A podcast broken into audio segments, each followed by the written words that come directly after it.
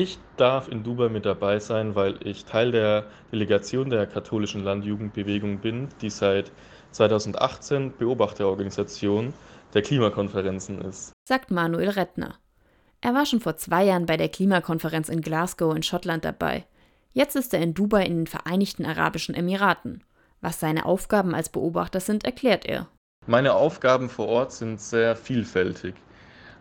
Einerseits sind wir als Beobachterorganisation ähm, zuständig, in den Verhandlungen selbst dabei zu sein, ähm, zu beobachten, was dort gerade abgeht, um eben auch immer auf den aktuellsten Stand zu sein. Und es gibt natürlich noch mehr Aufgaben. Wir können auch als Teil von Yango, der Jugendorganisation von ähm, den Klimakonferenzen, ähm, dort sprechen. Außerdem informieren die Beobachter ihre Heimatverbände.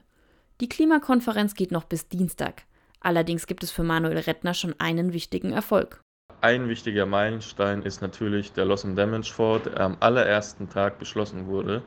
Das ist wirklich ein sehr, sehr wichtiger Schritt gewesen, um die Länder und die Menschen zu unterstützen, die am meisten vom Klimawandel betroffen sind, aber am wenigsten dafür beigetragen haben. Doch es gibt nicht nur Positives aus Dubai zu berichten. Außerdem kann natürlich auch der Austragungsort an sich kritisiert werden.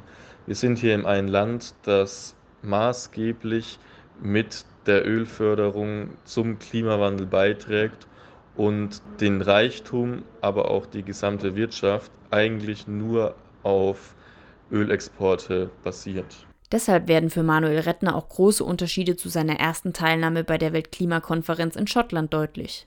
Verglichen mit Glasgow merkt man, dass der Einfluss der Öllobby hier viel stärker ist. Es gibt viel mehr Lobbyisten, die sich nicht für den Klimaschutz einsetzen, sondern auf den Status quo beharren wollen und nicht für einen Ausstieg aus fossilen Energien kämpfen.